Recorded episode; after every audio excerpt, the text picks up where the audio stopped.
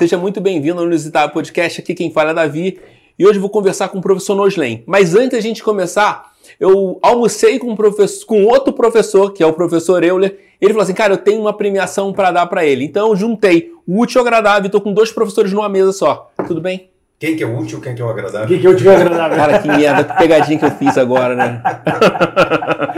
é, acho que é legal o Noslen fazer um, um breve histórico, não sei exatamente como é que seria o nome, para as pessoas entenderem por que, que essa premiação oferecida pela Câmara Municipal de Curitiba, pela cidade de Curitiba, realmente é algo merecido. Faz, faz então, sentido, né?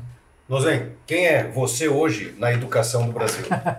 Bom, hoje eu sou o professor Nozen, professor de língua portuguesa, que tem o maior projeto online de educação do Brasil. Então, eu tenho o maior canal de educação do Brasil hoje, o maior canal de um professor no Brasil, é o maior canal de ensino de língua portuguesa do YouTube mundial é, e o terceiro maior da América Latina. Então, é nada mais justo né, que uma pessoa aí com toda essa qualificação e que vem é, trazendo a educação, em especial da língua portuguesa, para milhões, né, milhões, é, milhões de pessoas. é, onde a gente vai encontra um jovem, o jovem fala, Pô, eu acompanho o Noslen, né, eu estudo para as provas com o canal dele.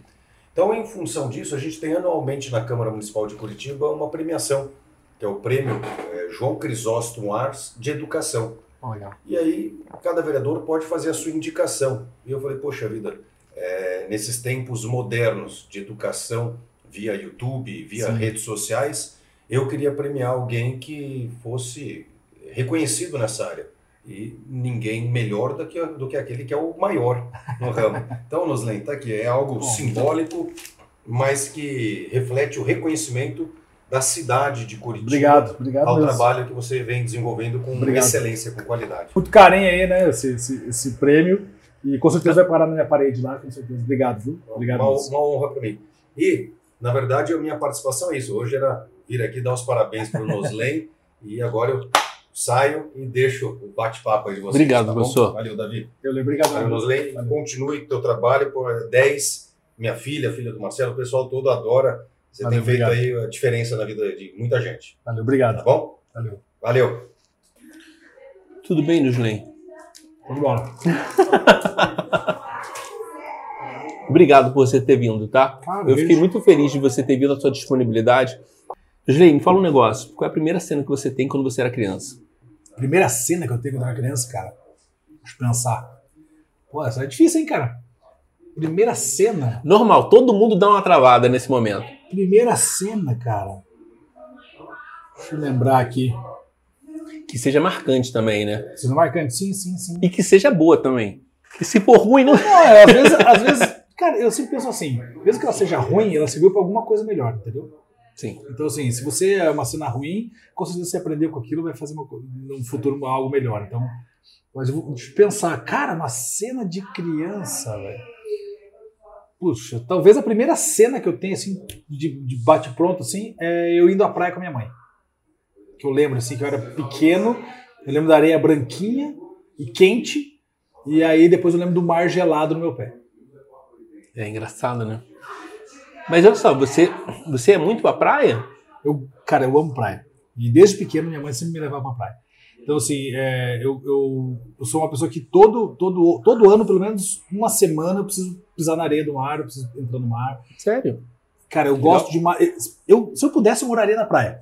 Sabe assim? Se eu pudesse morar na praia. Mas existem algumas situações que não me deixam morar na praia hoje ainda, né? Apesar que hoje eu, eu ficaria um pouco mais fácil, né? Porque hoje essa a vida nômade digital já permite mais a gente fazer Você isso. Você tem muita facilidade de ser um nômade digital? É, hoje sim. Hoje eu teria essa facilidade porque eu não estou mais em colégio fixo, né? Eu estou só na, na, internet. Mas é, eu ainda vou morar na praia, ainda vou morar. Então, assim, eu todo ano, cara, eu tenho que passar pelo menos uma semana na praia. E você nasceu em Curitiba? Nasci em Curitiba, sou curitibano desde sempre. E aí, isso é uma coisa. Por isso que a praia faz muito parte da minha vida, porque minha mãe é professora também só que aposentada. Então, todo final de ano, minha mãe tirava ali as férias dela e me levava pra praia com ela, porque minha mãe sempre gostou de, de praia também para descansar, para dar essa esparecida na cabeça, sair da, da rotina da cidade grande e ir pra praia. E naquela época, né, eu nasci em 79. Então, lá nos anos 80, né, a praia era diferente de hoje. Ela era mais deserta do que hoje. Mais selvagem, é, né? Mais selvagem do que hoje. Então, é, ir pra praia era desconectar da cidade grande. Então, isso, essa, essa coisa da desconexão da cidade grande, uma vez no ano tem que ter menos. Mas pelo litoral do Paraná. Litoral do Paraná. Tá. Eu pensei que você tinha aquele primo que morava lá no Rio Não, de Janeiro. não, minha mãe locava uma casa, um apartamento, e nós íamos nós dois lá. Porque eu sou filho de mãe solo. Né? Minha mãe é mãe solo. Não, idem também. E Então, é, é, nós íamos pra praia sempre pra ficar lá esse, esse tempinho de uma semana, 15 dias, o tempo que ela pudesse levar pra, pra dar essa desconectada.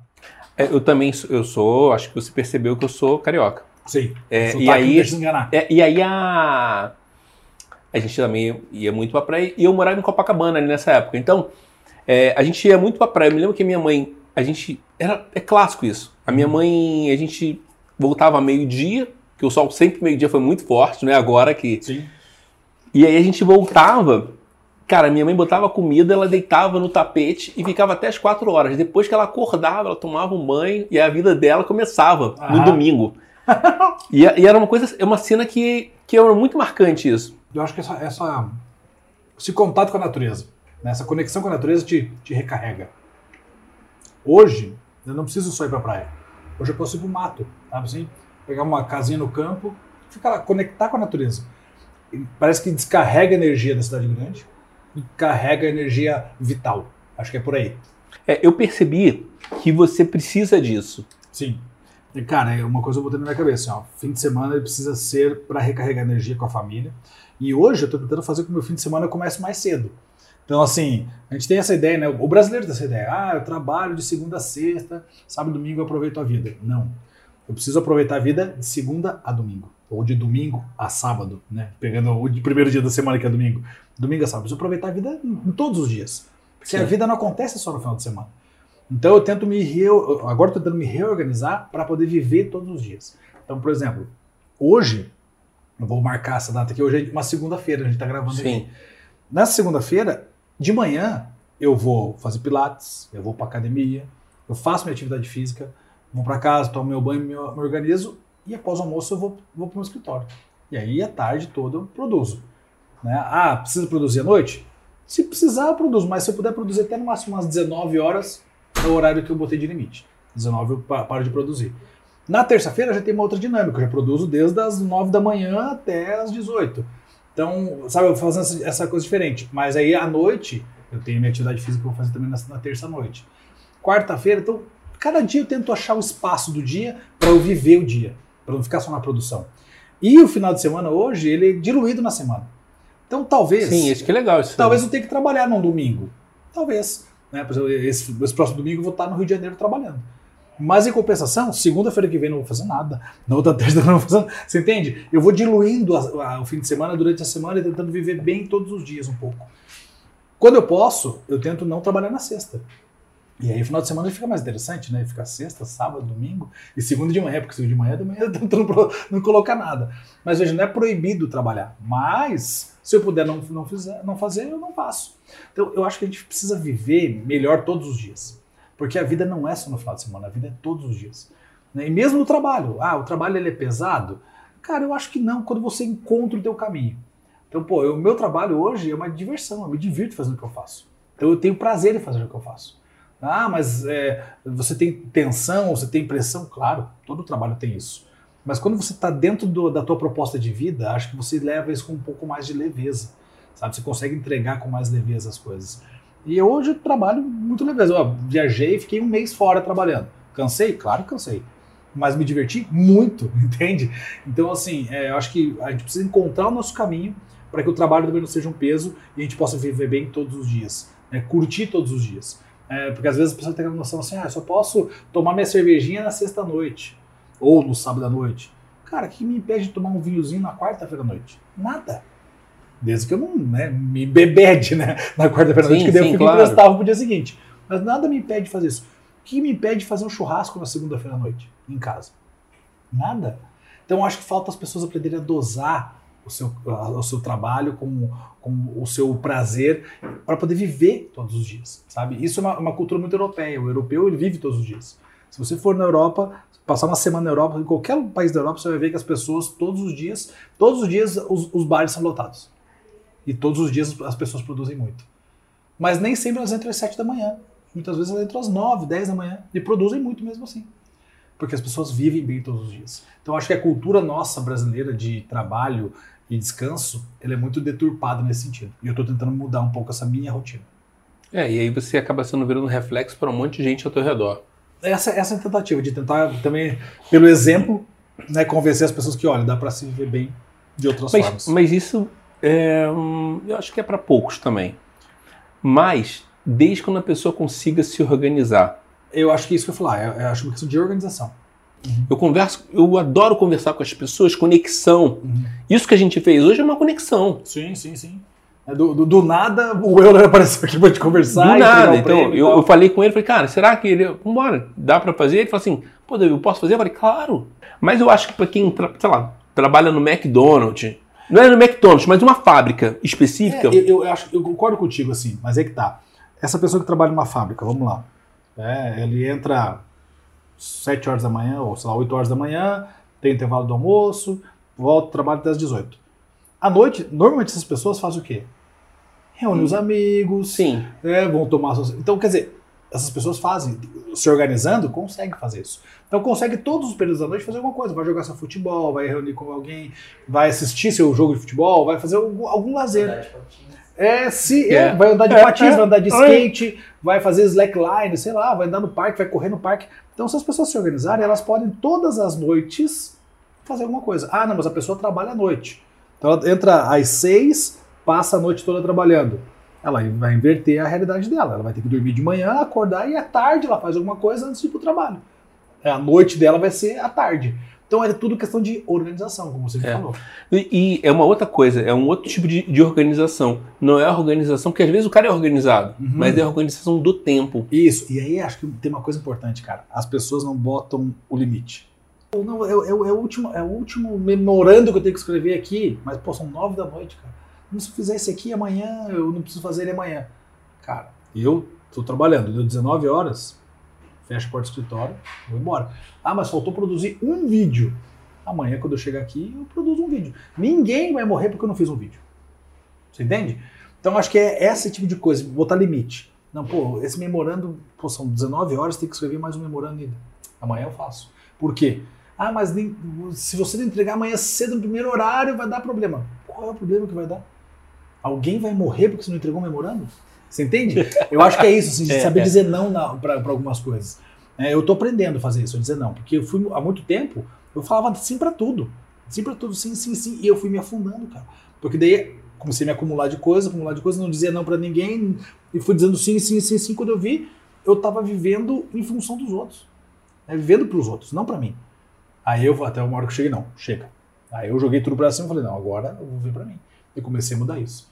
Né? Então, já faz alguns anos, obviamente, que essa, essa estrutura de vida mudou na minha cabeça, Sim. mas eu tive que chegar num ponto que eu estava saturado e de não dizer não. Né? E aí o não, ele é muito positivo pra gente. Né? Sim, botar sim. Esse, esse limite para as coisas. Tudo, tudo. Ai, ah, ó, você pode fazer uma hora extra hoje aí? Pô, sei lá, tem aniversário de alguém, pô, hoje eu não posso. Pô, mas você vai perder dinheiro da hora extra? Eu vou perder dinheiro, mas aqui tem coisa mais importante, que é viver. Eu vou viver. Sabe? Então acho que botar limites nas coisas é importante. Não, eu concordo com você, tem que colocar limite. E não é só isso, não. É, na verdade, quando você fala um não, é um respeito a você. Você está se respeitando. É isso, é isso. É respeito a você. É isso aí. Respeito pra você, pra sua família, né? Pra todo mundo que tá em volta de você. Me diz um negócio, como é que o, o garoto da praia começa a definir que ele vai ser professor de português? Cara, essa história é louca. cara, assim, eu fui um cara que decidi minha profissão muito mais tarde que todos meus amigos. Peraí, só complementando, você só teve essa profissão ou você teve essa opção de escolher alguma outra coisa? Cara, eu fiz várias coisas pra chegar nisso. Porque é até interessante. Olha, Chovendo. Pega água. Eu, 17 anos, quando você tá no ensino médio, tem que decidir o que você vai fazer no futuro, o que você vai ser quando crescer, aquela coisa toda. Ahn, eu não tinha a mínima noção do que eu queria fazer da vida.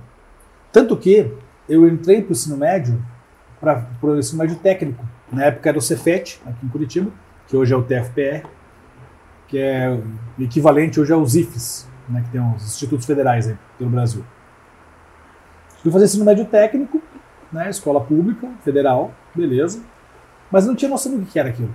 Eu fui pela onda, um monte de amigo meu ia fazer, eu fui junto. Fiz, entrei, passei lá e, e dentro do, do ensino médio, é, lá eu fiz edificações. É, no Cefet tem umas. Tem umas Isso, tinha é, desenho industrial, edificações, É. eletrotécnica, eletrônica, é, mecânica, telecomunicações. Eram os cursos que tinham. É, tudo no nível técnico. Cara, eu cheguei lá, ah, fazer edificações. Quando eu, quando eu entrei no Cefet para fazer edificações, não tinha a mínima ideia do que era edificações. Eu descobri durante o curso. Que a base era matemática, física e química. Porque edificações é a mesma coisa que engenharia civil, só que a nível médio. Quer dizer, eu não tinha a mínima ideia do que estava fazendo lá. E eu não era o cara das exatas. Eu era já o cara mais das artes, da comunicação, das letras. Então eu sempre gostei de história, português, geografia, artes eu gostava. Então eu era dessa, dessa área. Quando eu entrei lá, eu falei, putz, vim pro lugar errado. Aqui não é meu lugar. Saí de lá e aí fui fazer. eh, na época eu trabalhava, eu trabalhei, comecei a trabalhar muito cedo, por ser filho único, né? De mãe solo, eu comecei a trabalhar muito cedo. Então eu trabalhei como repositor de mercadorias, eu trabalhei como eh, instalador de pedras de granito, eu trabalhei como eh, atendente numa agência do trabalhador aqui em Curitiba, ficava lá procurando vaga de emprego pra galera. E trabalhei como eh, técnico de som e vídeo, técnico de áudio e vídeo. Então, o que, que acontecia? Essa empresa que eu trabalhava, ela locava equipamentos de áudio e vídeo para outras empresas. Eu ia lá, era o responsável em levar o equipamento, montar o som, montar o projetor multimídia, montar o computador, montar o microfone, deixar tudo funcionando e ficava operando a mesa de som.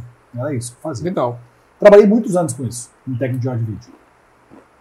E trabalhando como técnico de áudio e vídeo, eu comecei, eu, né, era, inclusive na época que eu já estava estava sendo do Cefet, eu fui fazer, eu- minha mãe sempre me cobrava, ó, faça uma faculdade, faça uma faculdade. E eu, muito perdido, não tinha nenhuma ideia do que eu queria fazer. Meus amigos todos já estavam entrando, passando, fazendo vestibular, passando nos seus cursos. Um foi ser engenheiro, outro administrador, outro médico, ó, dentista, advogado. Eu não tinha a mínima ideia. Aí eu falei, bom, quer saber, eu tô fazendo aqui técnico de áudio e vídeo, trabalho com eventos, vou ver o que, que tem próximo da área de eventos. E eu procurei lá e vi que relações públicas tinha alguma coisa a ver com isso. Eu falei, ah, vou fazer faculdade de relações públicas, que não é na área de exatas, na área de comunicação, e tem a ver com o que eu estou trabalhando. Eu pensei em atrelar uma coisa a outra. Fiz relações públicas, passei, fiz um ano. Era legal o curso. Aprendi a revelar fotografia, a mexer com o computador. Que lá. é legal também, é uma parada muito fantástica É, também. é, é outra vibe, assim. Só que o que eu mais gostei do curso todo foi a aula, a, a matéria de texto e teoria da comunicação. Falei, bom, ainda não é meu caminho. Tranquei, continuei só trabalhando com áudio e vídeo. E aí, trabalhando com áudio e vídeo, comecei a me questionar, tá, mas por que, por que, que eu vim para esse mundo? Qual é a minha função nesse mundo? Sabe aquela coisa, tipo, eu comecei a ficar incomodado de ficar só atrás da mesa de som, fazendo play, pause, play, pause, play, pause. Tipo, não que, que, que essa, essa profissão é depreciativa, não, mas pra mim não tava servindo mais. É engraçado que nós, seres humanos, em algum momento a gente dá um start, né? E fala assim, cara, eu não gosto mais de fazer isso, isso aqui é muito pouco pra mim. É isso. E aí eu comecei a me incomodar, me questionar. E eu falei, bom, tá, mas beleza, o que eu quero pra minha vida? Por que é que eu vim pra esse mundo? Pô, eu quero uma profissão que possa ajudar as pessoas. Tá, beleza, uma profissão que possa ajudar as pessoas? Beleza. Qual profissão? Comecei a pensar. E aí eu lembrei da primeira profissão que eu tive contato na vida. Professor. Que é minha mãe, é professora desde sempre. E aí eu lembrei quando eu era pequeno, eu saía da minha escola, ia para a escola que a minha mãe trabalhava e passava a tarde toda com ela lá. Então era muito comum o ambiente escolar para mim. Falei, bom, legal. O professor ajuda as pessoas? Aí eu lembrei da minha mãe ajudando os alunos, mas não com a educação física em si. Nos corredores, dando um conselho, ajudando, ouvindo os alunos. Legal. Muito mais a parte emocional. Falei, tá aí, ó. Professor é a profissão que ajuda as pessoas. Então, primeiro eu quis, eu decidi ser professor. Eu queria uma profissão que pudesse ajudar as pessoas. Falei, é professor que eu quero ser. Mas daí veio o segundo passo. Professor do quê? De qual matéria? O que que eu vou saber ensinar? Você era bom de português? Sempre fui.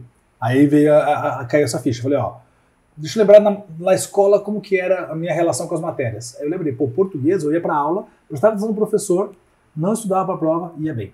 Porque só a aula era suficiente pra mim. Então sempre tive habilidade. Aí, o português sempre tive facilidade. Aí eu lembrei do segundo passo. Relações públicas que eu mais gostava? Comunicação e texto. Ele tá aí. Língua portuguesa, sempre tive facilidade. É uma coisa que eu gosto. Então, legal, vou ensinar língua portuguesa porque eu tenho facilidade para aprender. Eu imaginei logo, vou ter facilidade para ensinar. Então foi dois passos, né? Um de pensar na profissão professor, depois em língua portuguesa. Aí que eu fui fazer letras. Aí eu fui fazer letras, passei. Português e literatura? Não, fui português e espanhol. Legal. Letras, português e espanhol. Aí entrei em letras, beleza, fui, fui cursar letras numa boa. E aí eu falei, bom, agora me achei, é isso. Aí dentro do primeiro semestre de letras, eu já falei, não, é isso mesmo que eu quero. E é aqui que eu vou nesse caminho. Então, é, foi todo esse processo. E, eu entrei quando os meus amigos estavam se formando já. Então, os meus amigos saindo da faculdade, eu estava entrando. O quê? 25 anos? 25? 23 anos, mais ou Ah, menos. é, é, é. Pra quem é mais focado, termina rápido. Aí eu falei assim, pô, é, é, é, tem muito a ver com a, com a história da minha vida mesmo. Eu sou, eu sou um cara meio que na contramão, né? Meu nome já é contramão de Nelson, né? Noslen é contramão de Nelson. Verdade. Eu já fui na contramão dos meus amigos saindo e eu entrando. Então sempre a minha vida foi meio assim na contramão, que no fim das contas foi a mão certa pra mim, entendeu? Cada um tem o seu tempo. Mas é que tá. Acho que é a, a- a concepção de estudo que a galera tem é uma concepção errada. Você falou assim, ah, as pessoas não querem estudar. Mas quando você vai dar uma consultoria, você está estudando, cara. Você tem que estudar Sim, sim, empresa para poder apresentar. Então, uma coisa é estudo formal, outra coisa é o estudo informal. Mas toda e qualquer profissão demanda estudo. E que é uma coisa que eu reparei é, com a internet, vamos dar um exemplo. É, eu gosto de um artista. Aí, de repente, quando eu vejo, cara, eu vejo qual o, o primeiro álbum dele, todas as músicas dele, o que, que, que ele vestia, o que, que ele come. Sim. Quando eu tô estudando isso, cara. lugar, é, é isso. A gente, a gente ouve muito isso, né? Da, da galera que tá achando um novo jeito de aprendizagem. É isso, cara. Aprender com as coisas do cotidiano. O tempo todo você está aprendendo. Eu tô aqui conversando com você, tô trocando ideia, mas eu tô aprendendo. Eu tô vendo como você montou a, a iluminação, montou as câmeras, que vai servir pra mim, entendeu? Eu tô vendo. Já ia te perguntar onde você comprou essa- essas luzes aqui, porque eu preciso de uma luz diferente lá no meu Vou te estúdio. falar onde é que você Entendeu? É, você vai olhando, pô, você tá, tá gravando o áudio separado, eu não gravo, pá. É isso, eu tava, e por isso que eu tava te mostrando, eu falei, ah, gravador que você conhece. Aí você falou assim, não, você não, eu gravo direto no telefone. É. Então, assim, eu, eu já vi, não uso, mas eu gravo direto do mas eu sei o que você está fazendo. Você está gravando o áudio separado da imagem, depois você cinco os dois e tá tudo resolvido. Exato. né? A galera tá vendo em casa já com tudo sincado, tudo bonitinho. Então, é, a- essas coisas todo o tempo todo tá aprendendo. O tempo inteiro. Né? Ó, vim aqui no espaço, no seu espaço. Não conhecia o seu espaço, já aprendi o caminho até o seu espaço. É. Também aprendi. É, como tá fazendo muito frio, Uhum. e a gente começa a época de inverno, eu falei, cara, vamos gravar num ambiente que seja mais fechado, quentinho, Sim. que seja arejado, tem janela aqui, mas que seja. Então a gente só, só tem um único problema aqui ainda, que é o trânsito ainda. O horário que ainda é muito ruim, Aham. entendeu? E assim, pra mim eu gravaria de madrugada, entendeu? Que aqui é vazio. Mas será que tua agenda tem? Ah, não tem. Então tudo isso influencia. Mas eu tô dormindo. Mas o, e o melhor horário ainda é aquele de 6, 7 horas que a pessoa tá aqui. É, é o horário que ela mais ou menos sai do trabalho, entendeu? E aí, como é que começa a dar aula? Cara, foi assim, foi bem engraçado, porque quando eu terminei a faculdade, falei, bom, beleza, entrei em letras, vou ser professor de língua portuguesa. Aí eu pensei comigo, durante o processo de estudo de, de língua portuguesa na faculdade de letras, eu quero ser um professor, mas um professor diferente também. Eu quero ser um Noslen mesmo dando sala de aula. Porque o que acontece? Muitas vezes as pessoas criam personagens para dar aula. Então, assim, a pessoa dando aula é uma coisa, fora de sala é outra. Sabe? Acontece muito isso. Falei, não, eu quero ser um professor diferente, quero ser eu mesmo, e eu quero ter uma maneira diferente de dar aula. Porque eu acredito muito assim. Ah, eu, sei lá, diga uma matéria que você não gosta. É chato, eu não gosto de português. Não gosto de português. Beleza. Não, eu vou te explicar que você vai gostar a partir de então. Cara, quando alguém fala pra mim, eu não gosto de língua portuguesa, foi exatamente em você, em pessoas como você que eu pensei. Hum, Falei, pô, uma pessoa que não gosta de português, por que, que ela não gosta de língua portuguesa? Porque talvez a maneira que foi apresentada a língua portuguesa para você foi uma maneira ruim. Porque daí você pega um professor que vai lá e usa muito termo técnico, muitas. A maneira de ensinar é uma maneira de decoreba, não, não traz sentido para o uso daquela disciplina no teu cotidiano. E aí isso não te atrai. Porque as pessoas, quando não vê sentido naquilo, elas acabam rechaçando, deixando de lado é, sim. sabe? Então, assim, eu preciso apresentar a língua portuguesa de um jeito simpático. Foi isso que eu pensei. Eu preciso apresentar a língua portuguesa de um jeito atrativo para as pessoas. Porque as pessoas vão gostar da língua portuguesa pela forma como eu apresento. Então eu falei, cara, eu não posso chegar lá todo usando palavras rebuscadas, cheio de vocabulário elaborado, porque isso afasta as pessoas. Eu preciso usar a linguagem do dia a dia, do cotidiano, usar gíria, mas sempre aproximando a gíria com a norma padrão, porque essa é a minha função como professor. E foi isso que comecei a fazer. Comecei a usar bom humor, muita piada, tirar sarro de mim mesmo, usar exemplos do quadro engraçado. Comecei a usar música, porque a música também traz uma catarse. Então, a música, quando vem a música, a galera começa a cantar e tal. E Quando- aprende. Quando ela canta, ela já abre espaço para chegar. Colocando algum jeito de fazer essa quebra, sabe? De impactar pela quebra e de fazer essa catarse. E quando faz um movimento de- catarse, a pessoa se desarma, você consegue chegar até a pessoa. Eu falei, então eu quero ser esse professor. E aí, cara, eu venho de família de músico. Meu pai era músico, meu pai era maestro da banda do Sindacta. Meu Que avô legal. era maestro da banda dos bombeiros.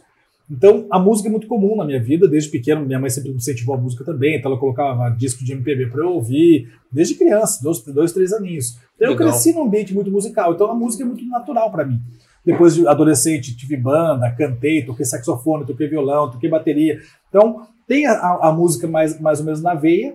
E aí eu falei, pô, vou levar a música para dentro de sala de aula. Comecei a fazer paródias dos conteúdos de língua portuguesa, tipo a Báscara, mas eu fiz um pouco mais simples, né? Fazendo música de crase, música de acentuação.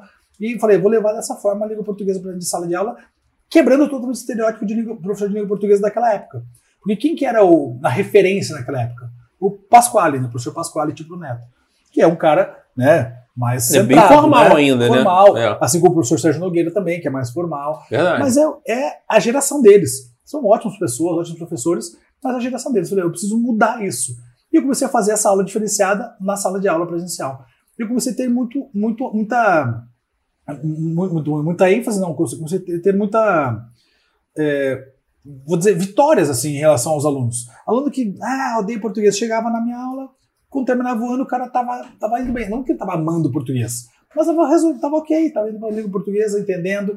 Comecei a usar a língua portuguesa contextualizada no dia a dia, então mostrava para os estudantes onde é que eles usavam aquilo no dia a dia, por que, que era importante usar, porque podia muitas vezes uma fala confundir o outro, ou numa escrita, ou sei lá, fazer um cartaz que pudesse confundir, deixar ambíguo. Comecei a mostrar o uso no cotidiano. E as pessoas, e os alunos começaram a entender e foi, a coisa foi acontecendo. Então eu comecei a quebrando esse estereótipo de professor de língua portuguesa. Chegou num tempo, e aí já vai chegar ali mais ou menos 2015, 2015 teve o boom dos smartphones. E aí todo mundo começou a ter acesso ao smartphone, inclusive os alunos. Tá, rapidinho, só para contar uma história. Mas você era professor de colégio normal, de cursinho, que aí tem várias classificações. Todo mundo começa como, como professor de colégio, para depois chegar professor de cursinho. O professor de cursinho é um, um upgrade, porque você tem que ter mais liberdade. né? Isso, é. O professor de cursinho tem um, tem um, tem um upgradezinho no sentido de, de liberdade de aula e tudo mais, mas é uma construção. Né? Você vai encontrar um professor de cursinho que tenha, sei lá, 23 anos, 22 anos. É um professor de cursinho um cara que já tem seu, uma pequena estrada ali para poder ter habilidade também para usar a disciplina de uma forma diferente. Porque o professor de cursinho é engraçado. Ele tem que. Ele é igual um carro de Fórmula 1. Tem que render o máximo no menor tempo. Você tem 45 minutos para dar um conteúdo que numa escola normal você daria em um mês. O, o professor, ele começou com 20 e poucos anos, a gente, teve, a gente Isso. conversou com ele, ou até menos, eu acho que ele, porque ele começou no Mas- curso, ele era, dava suporte, Isso, mas era professor assistente. assistente, Para depois assistente. virar titular. Comecei como professor de colégio. Eu- Meu primeiro colégio dava aula na sétima, oitava, primeiro, segundo e terceirão. Todas as séries, desde a sétima série até o final. De gramática. Depois, o outro colégio que eu trabalhei, trabalhei com os pequenininhos. Trabalhei com alfabetização. Segundo ano, terceiro ano, quarto Que ano. legal. quinto, sexto, sétimo. Então, peguei os pequenininhos, depois fui para a sétima série, ensino médio, e aí depois de um tempo consegui entrar em cursinhos. E comecei a dar aula em cursinhos na área metropolitana de Curitiba. Então, dava aula em cursinho em Araucária, no outro em Pinhais, no outro cursinho em São José dos Pinhais, dava aula no cursinho em Matinhos, fazia bate-volta. rodava, né, então. É, e na época eu dava, na época em 2015, dava aula em sete lugares. Sete instituições de ensino, entre elas cursinho e colégios. Esse era o momento que as pessoas falavam, você falava assim, não, não aceito, não falava não, só sim. Sim, Exatamente. Sim, sim, sim. sim, sim, sim, sim, e dava aula de segunda a sábado, manhã, tarde e noite. Era essa a minha vida. Aí no domingo, o que que sobrava de domingo pra mim? Corrigir prova e preparar as aulas da semana. Ou seja, eu vivia full time pro trabalho. Né? Era full time pro trabalho. E aí, o que aconteceu? Em 2015 começou a chegar os alunos com o celular na sala, porque o smartphone ficou acessível para todo mundo, todo mundo com o celular na sala, e as instituições, as sete, falaram assim: tire o celular do aluno, bota o aluno para fora da sala de aula. E eu, como fui um cara sempre da contramão, eu falei: não. O celular chegou. Na Você minha pensou, vida, é, você. na vida do aluno e chegou para ficar. Eu tenho que usar a meu favor, porque eu sempre enxerguei na tecnologia um instrumento a mais de ensino-aprendizagem. Falei, cara, tem que usar o celular a nosso favor. E aí comecei e falei, nunca tirei um aluno para fora de sala, nem tirei o celular do aluno. Você falava, gente, vamos usar o celular no momento certo da aula. Então a molecada guardava, dava aula e tirava o celular no momento certo. Ó, vamos lá agora fazer o uso de dicionário online. Ou vamos pegar aí o vídeo do, do, do fulano, vamos fazer uma interpretação de texto a partir do vídeo dele. E assim foi, usando sala de aula, usando sala de aula. Então eu fui na contramão do que me pediram. E eu pensei, quer saber? vou fazer mais do que isso. Eu vou levar a língua portuguesa para dentro do celular. Qual é o caminho mais fácil para fazer isso? É abrir um canal no YouTube. Então, na época, lá 2015, eu falei, olha, vou abrir um canal no YouTube, levar a língua portuguesa para dentro do celular. Como a molecada está no celular, mais cedo mais tarde eles vão cruzar comigo. E aí vem a democracia da internet. Eles podem gostar ou não gostar de mim e tá tudo bem, tá tudo certo. Mas eu tenho a possibilidade de continuar realizando o meu sonho, que é ajudar as pessoas. Na internet eu vou poder ajudar mais pessoas. Mas eu imaginei que meu canal ia explodir jeito Não. Eu só queria ajudar mais pessoas e aproveitar a, a tecnologia para levar a língua portuguesa para mais pessoas, do meu jeito, da minha forma. Beleza? Beleza. Abri o canal no final de 2015, botei o vídeo piloto ali e tal, o vídeo deu 1.400 visualizações. Falei, nossa, eu não tenho 1.400 alunos presenciais. Eu cheguei em pessoas é legal isso, a mais né? do, que, é. do que eu tenho no, no, no, É. no colégio. Beleza. Aí, a partir de março de 2016, toda segunda-feira, 16 horas, comecei a postar um vídeo no canal. Até hoje. Até eu hoje. vendo os horários Até lá. hoje. Vai lá, postando, postando, postando. E aí, assim, para minha surpresa, comecei em 2016, em março, né? Recorrente, toda segunda-feira. Em junho de 2017, bati 100 mil inscritos. Falei, caramba, 100 mil inscritos? Legal. Mas eu não tinha muita ideia do que era 100 mil inscritos. Achei que todo mundo que abriu um canal, um ano e quatro meses depois, batia 100 mil inscritos. Não, 100 mil inscritos é como se fosse um Maracanã cheio. Mas eu não tinha Há muita muito, ideia. tempo, há muito tempo atrás. É, né? eu não tinha mu- muita ideia disso. E aí, é, um amigo meu falou assim: pô, você vai ganhar a plaquinha do YouTube. Eu falei, plaquinha por quê? Porque você bateu 100 mil inscritos. Ah, que legal. Aí caiu minha ficha. Opa, então se o YouTube dá uma plaquinha, é porque isso é um marco, isso é um marco importante. Então, pô, legal. E eu continuei postando, postando, postando. Em 2018, né? Isso foi 2017, eu bati 100 mil. Em 2018, mais ou menos na mesma época, maio, junho, bateu um milhão de inscritos.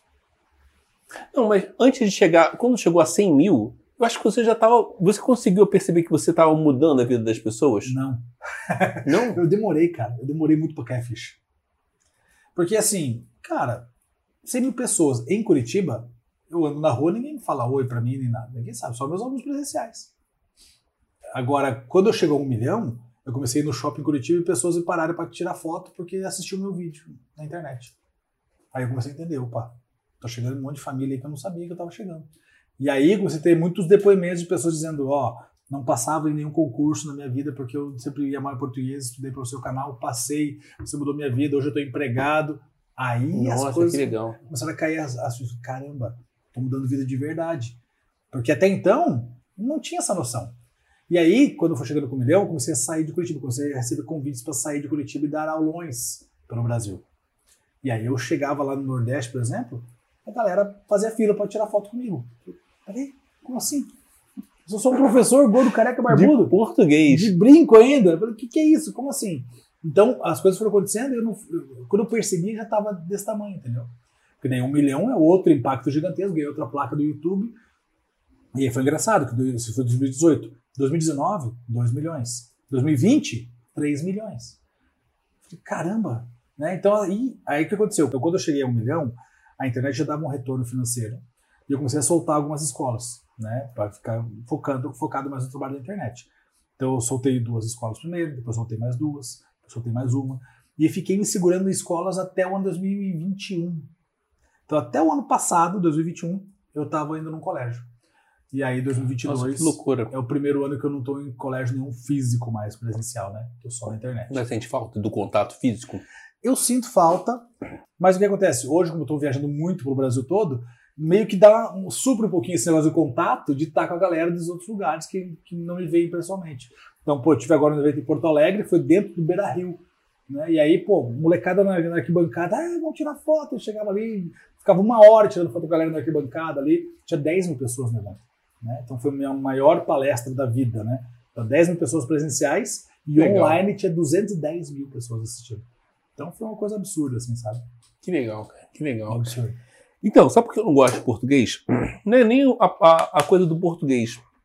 Eu tenho um pensamento acelerado. Uhum. Então, às vezes, eu já falo pensando que você entendeu.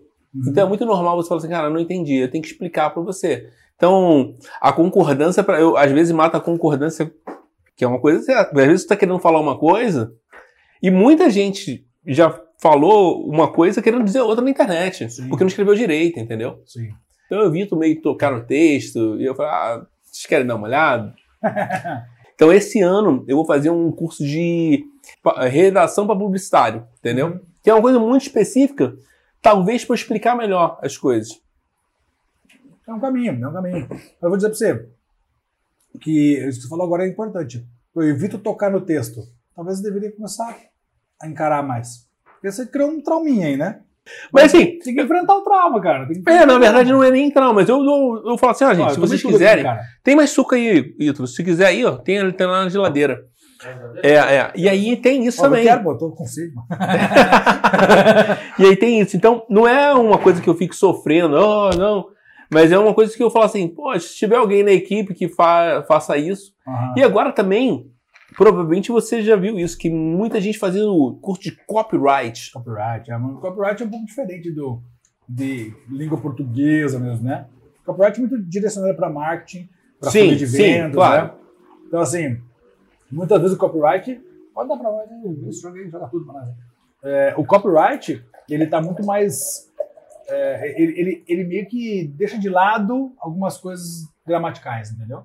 Porque ele tem uma questão muito mais da, da palavra que convence. Então, por exemplo, A redundância vale a pena. a redundância no copyright é o que mais tem. Porque ele precisa reforçar aquela ideia. Exato. Então, assim, o meu curso tem 600 aulas. Se você tem dificuldade, porque precisa de. tem, ah, os cursos por aí são um pouco aprofundados, ah, aqui você vai encontrar 600 aulas. Você entendeu? Essa, esse replay no copyright É importante cérebro. para o cérebro. Então, ele tem uma outra dinâmica. Ele desconsidera muitas coisas da língua portuguesa padrão ali. Né? Então, ele vai estar mais focado em convencimento. É engraçado que você falou, provavelmente eu tenho um trauma. Aí eu falei que não, mas eu acho que foi uma autodefesa. Pro- Posso ter, posso ter. Provavelmente tem, provavelmente tem. É, tem muito brasileiro falando errado, de forma geral. Então, a gente precisa, precisa conceituar o que é errado na fala e o que é errado na escrita. Primeira coisa, a fala ela não vai ser errada, ela vai ser ou adequada ou inadequada. Por quê? Quando a gente está conversando, a fala é livre, é fluida, a gente tem várias maneiras de se comunicar. E se eu estiver falando com você aqui falar uma gíria e você me entender, tá tudo bem. Ah, mas fala assim, é nós.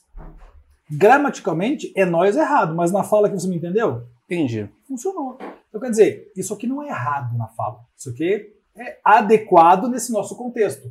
Mas se eu chegar lá num júri e falar para o juiz, é nós, nesse contexto, esse é nós, o mesmo que eu usei aqui, fica inadequado. Então, a fala ela é muito mais livre. E o conceito de certo e errado não cabe na fala. O conceito de certo e errado cabe na escrita. Entendeu? Se eu falar é, se eu escrever é nós, aí aqui tá errado gramaticalmente, porque a escrita precisa ser norma padrão. Você entende? Entendi. Então o que acontece assim, ah, mas o professor está dizendo então, que falar é nós, pode, desde que o outro te entenda. E desde que o contexto em que você aplicou esse é nós esteja ok. Saca? Nossa conversa aqui num podcast, um podcast é livre, cara. Então você pode falar o que você Sim. quiser, eu posso falar o que eu quiser. Ah, pô, você falou agora, né? Eu corto um pouco da- das concordâncias, né? né? Dois pastel e um chops, né? Aquela coisa assim. Né? É, beleza, mas na conversa te entenderam? Tudo bem. Então, para essa conversa está adequada essa nossa questão. Ah, mas e se o cara for fazer uma entrevista de emprego? Ah, aí, Não, aí tem que ser totalmente entendeu? formal. aí tem que ser mais. Tem, tem tem que ajustar a tua fala para aquele momento, para aquele contexto. Sim. Então a fala, tudo depende do contexto de aplicação dela. Já a escrita, todo contexto é contexto gramatical, porque ela precisa comunicar para que todo mundo entenda. Então a escrita ela tem que ser igual sempre. Por isso que existe a norma padrão, para padronizar a escrita. Entendi. É, é importante, então. Mas sim, então agora eu vou melhorar minha pergunta, que é a seguinte: a jovem, a gente fala de adolescente de 15 a 20 anos que fala bem português. Não fala bem, escreve, escreve. É, a escrita ela, ela é um problema nacional, né? E até porque a gente vai pensar aí na, na educação básica, né? Poucas pessoas escrevem, hoje muita gente É, digita, né? Digitado aqui ainda, não é nem aqui, né? É digitado aqui, né? É, é, no celular. é. Então, assim, é claro que nós temos um problema, um déficit grande de língua portuguesa no Brasil, é, pensando não só no jovem, não, tá?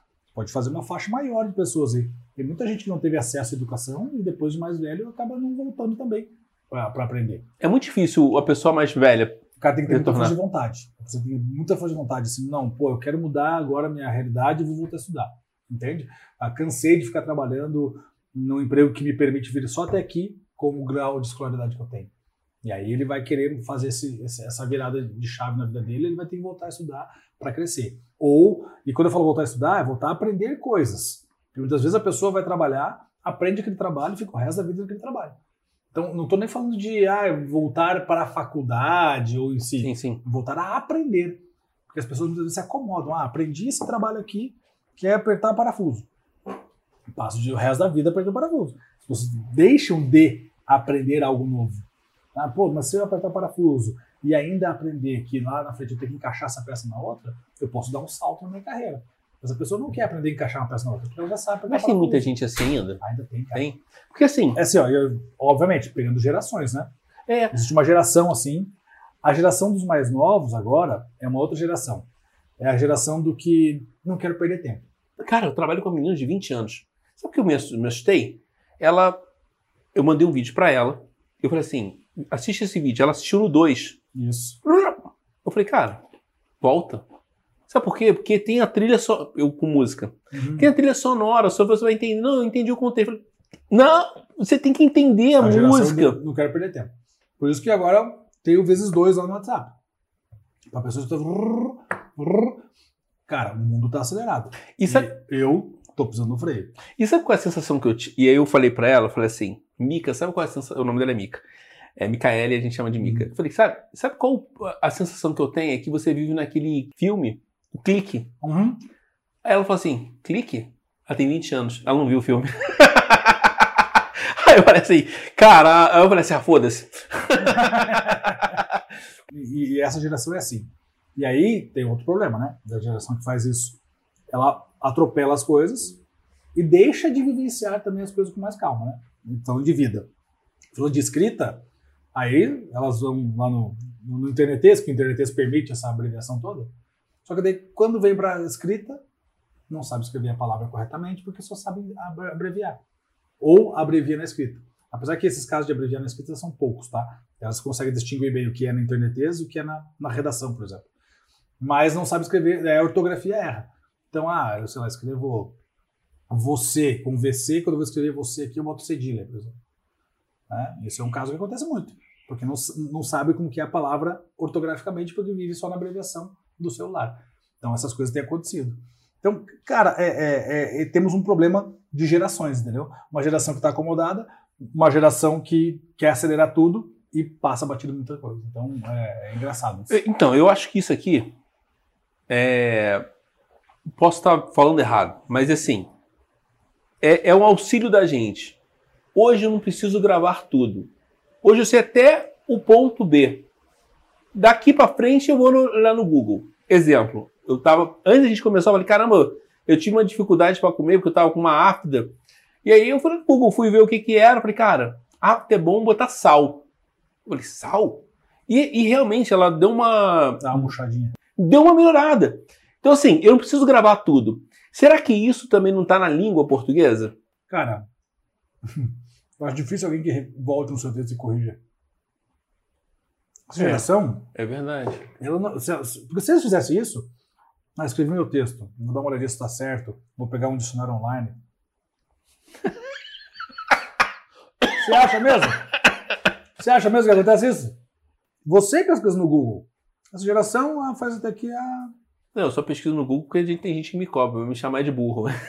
Tipo, acha que é- escrevi meu texto, agora eu vou pegar um dicionário online e conferir as palavras? Não faz. Se livra quanto antes do texto, passa pra frente.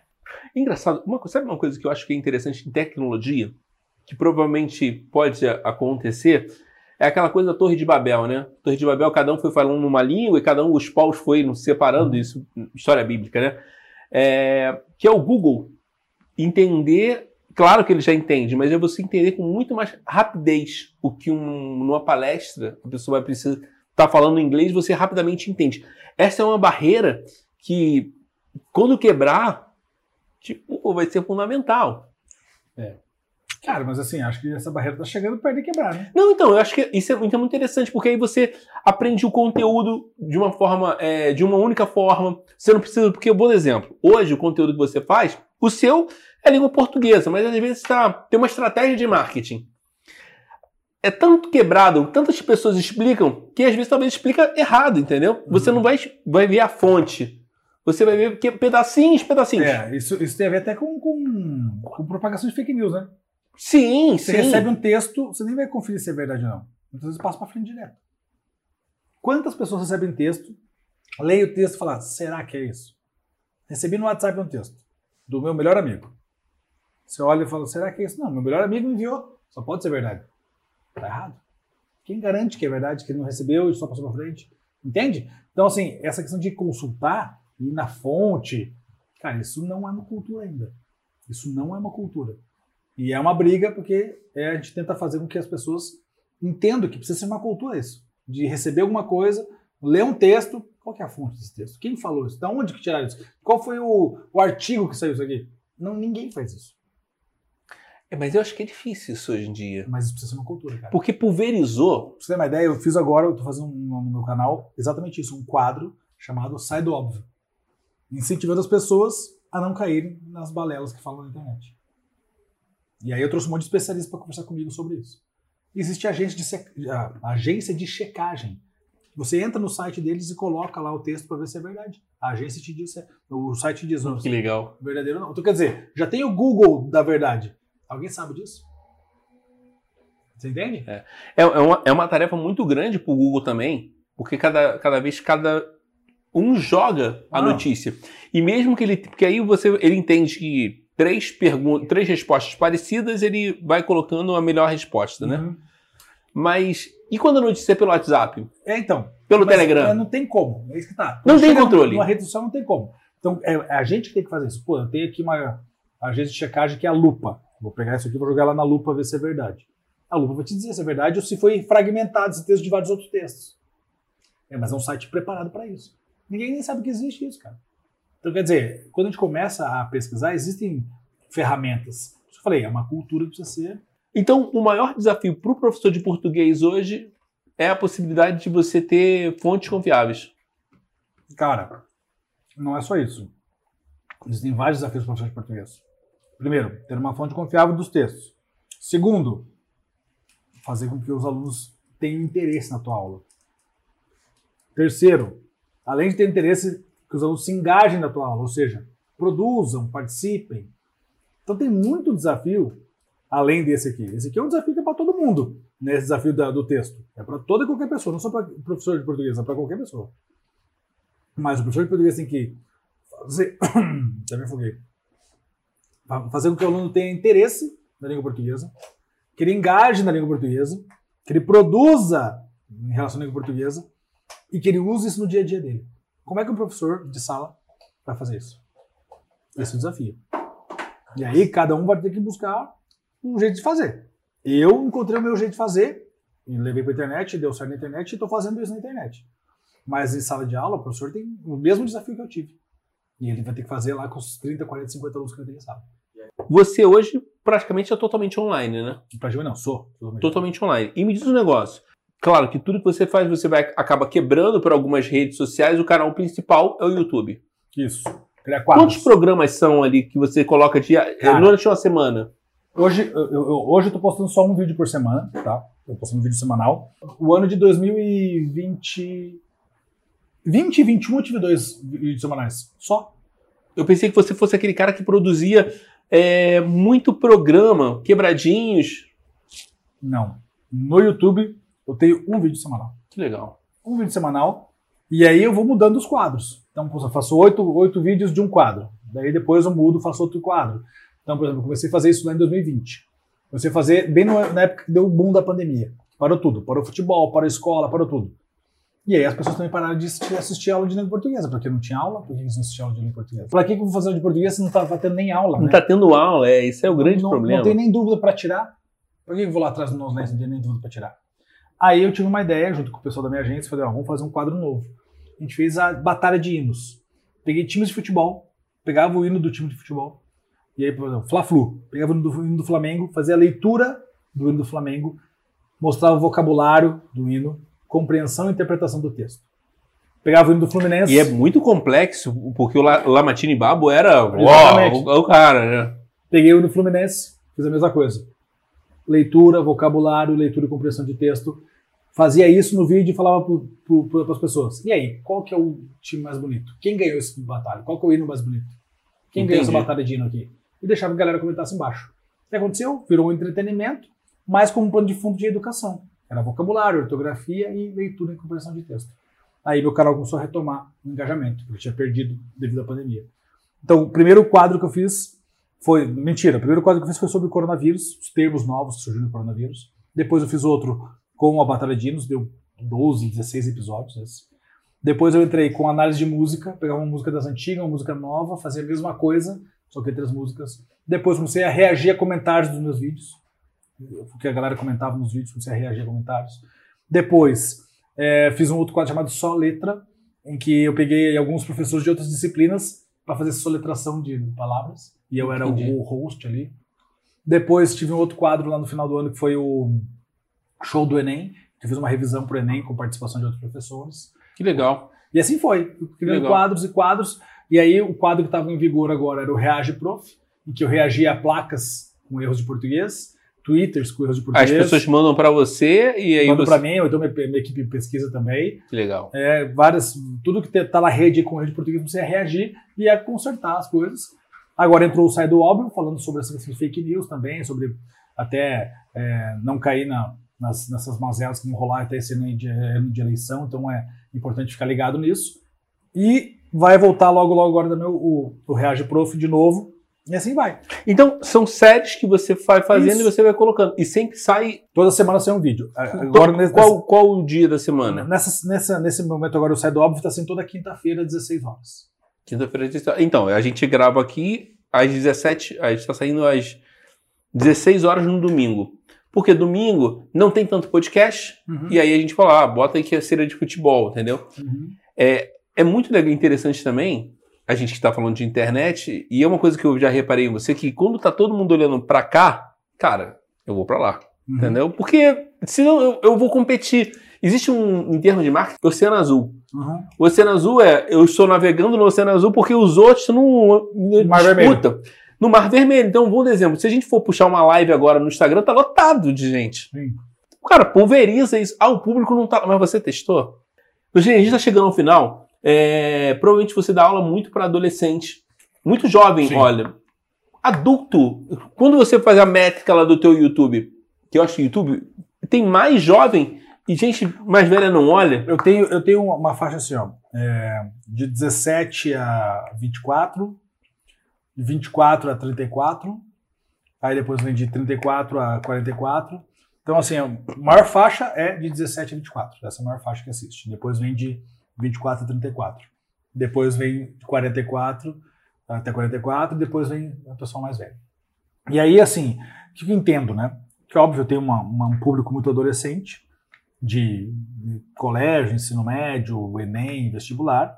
Tem uma galera que é, é, provavelmente concurseiro, que é dos 24 ao 34 ali, galera dos, dos concursos. E eu tenho uma galera depois dos 34, que daí acho que tem ali alguns professores, tem pai de aluno, né? Porque a pandemia forçou os pais também a voltar a estudar para ajudar em casa os, os filhos. Sim, sim. Então tem essa galera ali que é professor. Então tem, tem bastante professor que agora me segue também, que utiliza. E o pessoal mais velho, que às vezes dá por curiosidade ali também, ou é um avô, uma avó que foi ajudar o, o neto né, durante a pandemia, enfim. Então tem esse público de que é um pouquinho menor.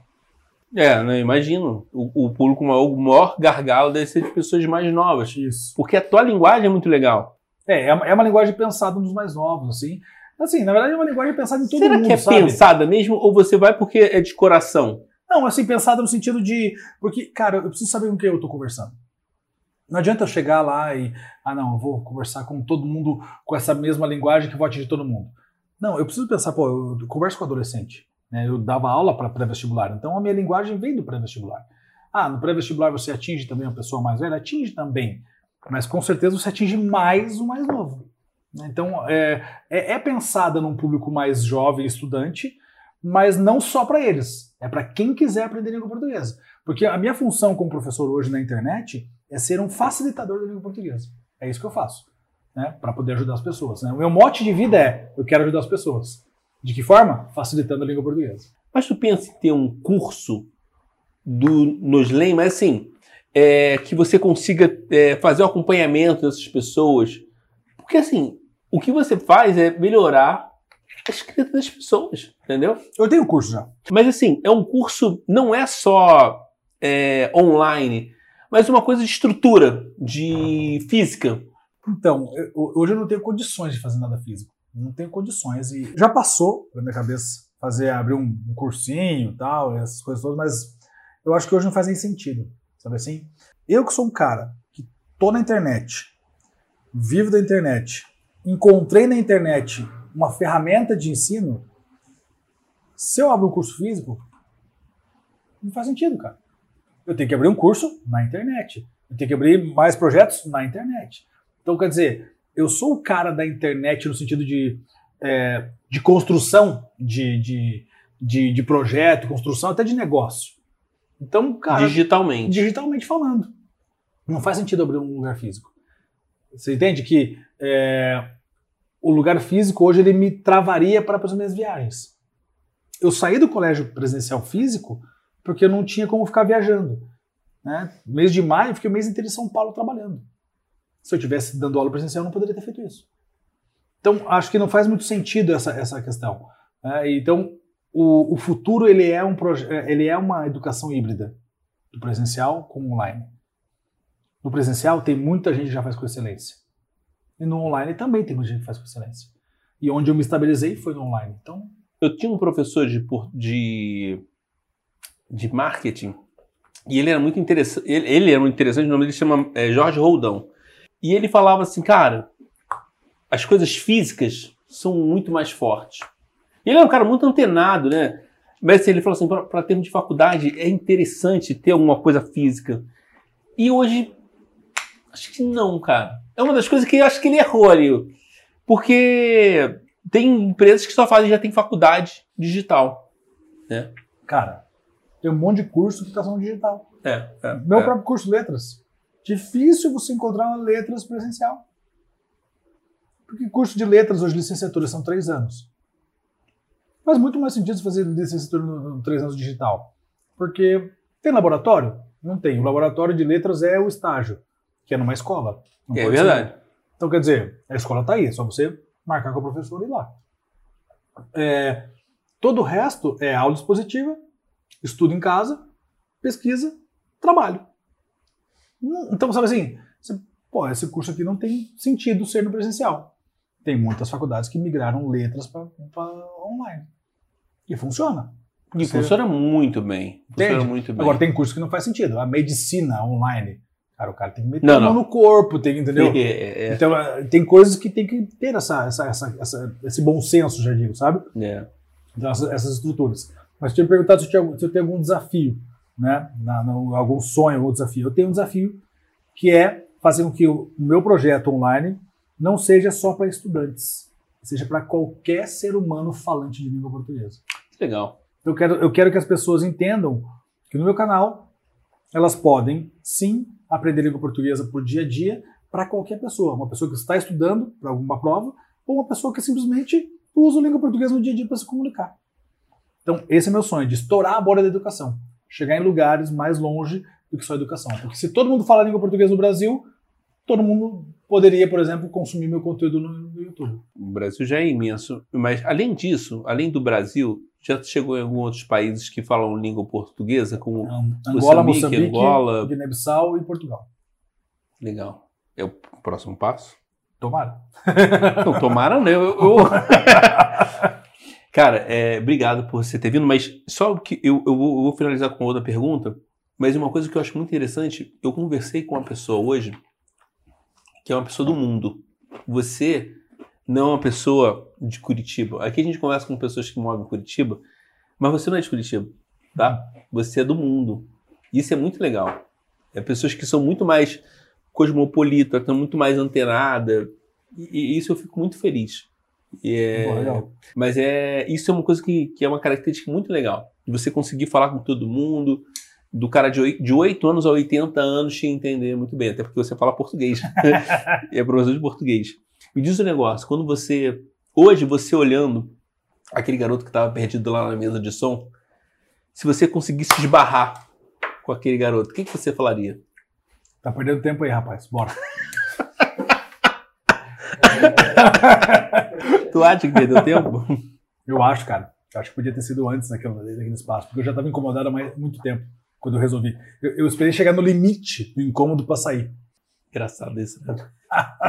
Obrigado, tá? Pô, valeu, obrigado você. Obrigado. Obrigado pela- do, pelo carinho, também. pela recepção. Pô, comi tudo, velho. Não, é isso mesmo, era pra você mesmo. E, e ainda casei aí pra que a gente possa te dar uma premiação. Pô, valeu. Ele Fiquei nem felizão. sabia que estavam aqui. ó. Não, pô, fiquei felizão pra caramba aí a premiação aqui da Prefeitura de Curitiba, olha, É da Câmara. da Câmara Emocional de Vereadores né, de Curitiba. O professor Euler aí trouxe pra mim. Cara, que legal. E... Show de bola. Obrigado. Tamo junto. Então, se inscrevam no canal, sigam nos Len. Eu acho que provavelmente eu que vou pedir para que as pessoas possam me conhecer alguém, mais. Alguém ainda. não me conhece, com certeza. É, Com sempre, certeza. É importante, sempre alguém não conhece a gente. É, é verdade. Não, a gente viu aqui quando as pessoas falam assim: ah, não, ah, é, você, eu conheço, não sei o quê. Uhum. É impressionante. Obrigado, presidente. Como é, que as também. pessoas, como é que as pessoas te encontram nas redes sociais? Arroba Professor Noslen. Arroba Professor Noslen, você vai me encontrar em todas as redes. Você vai me encontrar no YouTube, no Instagram, no Facebook, no Twitter e no TikTok. Você que atualiza tudo? Eu tenho uma empresa que me ajuda hoje, uma agência que me ajuda, né? Eu- mas eu produzo todas as coisas, envio para eles, eles editam lá. E Mas você é a- chato com, com conteúdo. Não no da língua portuguesa, que eu sei que você Cara, tem olha. que ser, né? O língua portuguesa tem que ser chato. é, mas, pô, se tiver, já era. não dá pra passar nada. Mas em termos de ideia, de ideia. Não, eu sou bem aberto a ideias. Tudo que eles Legal. me trazem, eu tento aproveitar todas as ideias que me trazem, porque eles me ajudam também nesse brainstorm de ideias aí. Então a gente sempre tá conversando, pô, prof, pensei em fazer isso aqui. Bora, bora fazer. Eu topo quase tudo assim falam. É, é engraçado porque deve ser mais fácil você conduzir uma, um cara do que uma empresa. Uma empresa tem muito, muito cacique É, e aí tem muitas camadas de aprovação, entendeu? Você Exato. fala assim, não, é isso aqui, sim ou não, tá bom? Obrigado. obrigado a eu que agradeço. Se inscreva no canal. Um abraço, bye bye, so long, farewell. Gostou?